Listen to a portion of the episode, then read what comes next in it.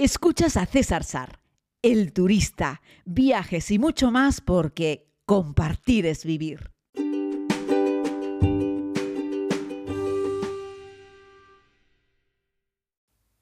Muy buenos días a todos y a todas, querida comunidad. Aquí estoy hablándoles en un martes en la isla de Tenerife.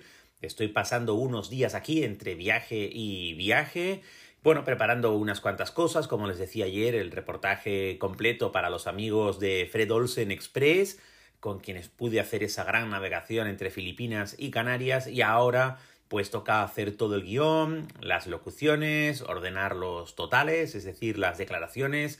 Tuve la suerte de poder compartir experiencias muy bonitas y muy enriquecedoras y aprendí un montón de la tripulación y ellos pues me dedicaron su tiempo, hablaron para, para la cámara y fueron contando muchas cosas que espero que podamos compartir eh, dentro de poco con, con, todos ustedes, o por lo menos intentar que eso sea antes de, final de año. Y bueno, hoy me quiero meter en un asunto bastante mm, peliagudo, del que he hablado en alguna ocasión eh, en petit comité o en alguna pequeña charla o conferencia o cuando alguien me ha preguntado. Me hago referencia a la fotografía con niños durante los viajes. Primero, tengo que decir que quien les habla también ha hecho un montón de fotos a los pequeñines en todos los rincones del mundo, porque hay criaturas que la verdad es que son lindísimas y bueno, dan ganas de, de, comérselas, ¿no? Y la verdad es que es así. Muchas veces los turistas vamos por los sitios y ves un pequeñajo tan mono ahí asomando su cabecita detrás de una puerta, de una ventana en la India o en algún poblado africano. Y bueno, pues todos nos desvivimos por hacer una foto, por captarla instantánea. Y no sé si es algo casi que genético, pero parece que los, los niños de los mamíferos eh, jovencitos de, de otras razas nos llaman mucho la atención.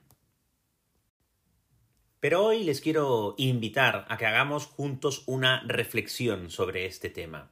Generalmente cuando tú caminas por una calle de tu ciudad, si me estás escuchando yo que sé, en España, pues cuando caminas por Barcelona, por Madrid, por Vigo, por las Palmas de Gran Canaria o Santa Cruz de Tenerife y ves a un niño, al niño de tu vecino, eh, o incluso ves a un niño, yo qué sé, a un pequeñín alemán que viene con sus padres a pasar unas vacaciones a España, no se te ocurre eh, rápidamente lanzar la rodilla al suelo, buscar un ángulo, sacar tu teléfono móvil o una cámara de fotos y empezar a dispararle fotos. Eso no lo hacemos en Europa, ¿verdad?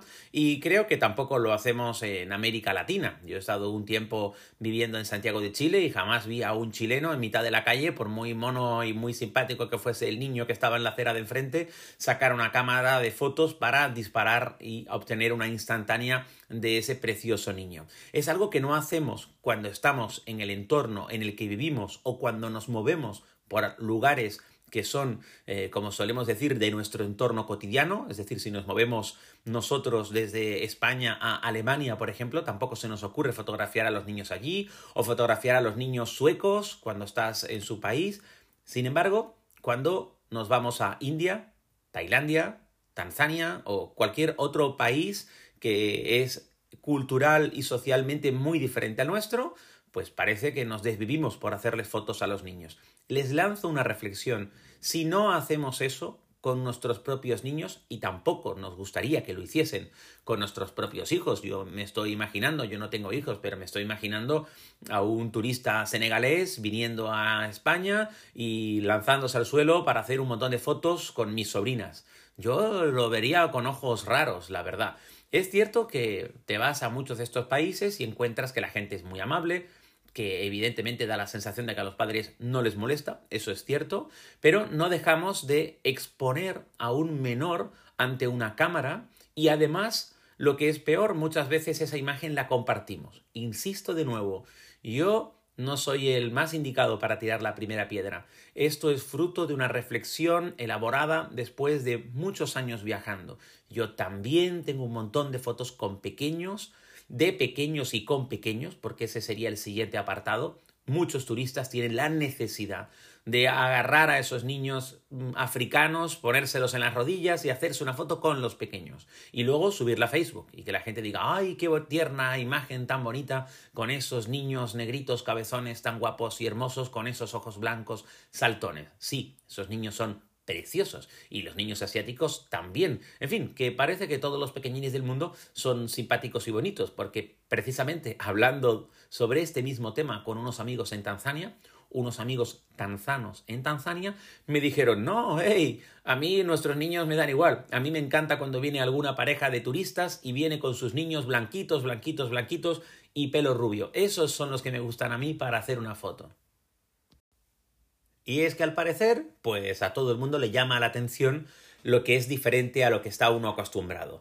Pero mi reflexión va, oye, de entre todas las personas que puedes fotografiar, personas ancianas, adultos de cualquier edad o niños, estos últimos son los únicos que no tienen la capacidad ni la voluntad de poder decidir si quieren o no una foto. Son niños. Generalmente, a poco que les sonrías, te van a sonreír, a poco que juegues con ellos, van a jugar, así es que es muy fácil hacerles una foto.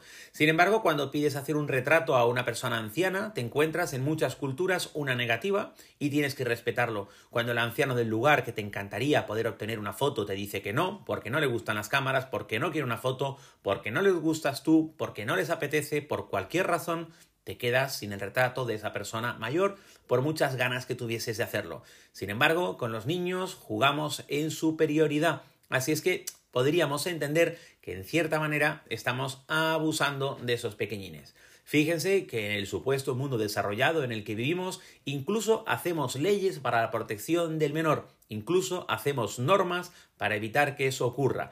Yendo más allá, Seguro que muchos de ustedes tenéis amigos o personas conocidas que en las redes sociales a sus propios hijos les tapan la cara con un monigote o con un tomate o con cualquier cosa porque ni siquiera quieren exponer en su propio Facebook a sus niños para que el resto de gente los vean. Imagínense ustedes por qué, o preguntémonos por qué estamos exponiendo a los hijos de otros en sociedades, en fin, podríamos decir que todavía no tan desarrolladas con respecto a la legislación de la protección del menor y aún así tomamos esos niños, los ponemos en las rodillas y les hacemos una foto y lo compartimos en las redes sociales. Creo, querida comunidad, queridas amigas, queridos amigos, no se tomen este tema a mal, lo hago desde el cariño, desde la reflexión, después de muchos años dándole vueltas al tema y siendo consciente de que yo también he caído en ese mismo asunto, que yo también he hecho fotos con niños, con ideas pequeñines y que todavía de vez en cuando cuando viajo a algún sitio veo un niño por ahí, igual con un teleobjetivo, paf, cojo y le saco una foto. Lo que ya no estoy haciendo es compartirla en redes sociales porque sería exponer a ese pequeñín, en fin, a los ojos y a las miradas indiscretas de cualquier persona. Eh, así es que si se supone que protegemos a nuestros hijos, sobrinos, nietos, deberíamos también proteger a los sobrinos, hijos y nietos de los demás, independientemente del rincón del mundo en el que se encuentren.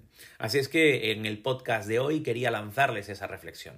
Decirles que si entran ustedes a Anchor, eh, a la plataforma de anchor.fm, desde donde distribuyo este podcast para Spotify, Apple Podcast, eh, Google Podcast, tienes una herramienta para poder responderme por audio si quieres. Pero me escuches por la plataforma que me escuches, puedes buscarme en Instagram, en Facebook o incluso si tienes mi WhatsApp y me encantaría recibir un feedback por tu parte.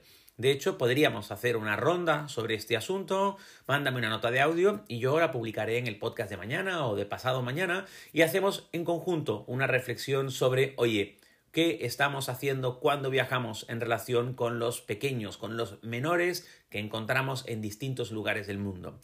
Así es que nada, termino aquí esta, esta arenga, esta narración, este monólogo, este podcast para desearles que tengan un feliz día, invitarles a que hagamos juntos esta reflexión y tal vez la próxima vez que viajemos a uno de esos países y veamos a uno de esos pequeñines muchas veces prácticamente desnudos, descalzos, con esos mocos colgando, mirándonos con carita tierna, pensemos, oye, disfruta del momento, disfruta del pequeñín, juega con él, pero yo creo que no merece la pena que le hagamos una foto y que mucho menos si la hacemos, la compartamos, la compartamos en las redes sociales.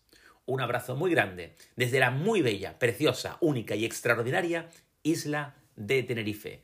Recuerden que compartir es vivir, equipaje ligero, corazón contento.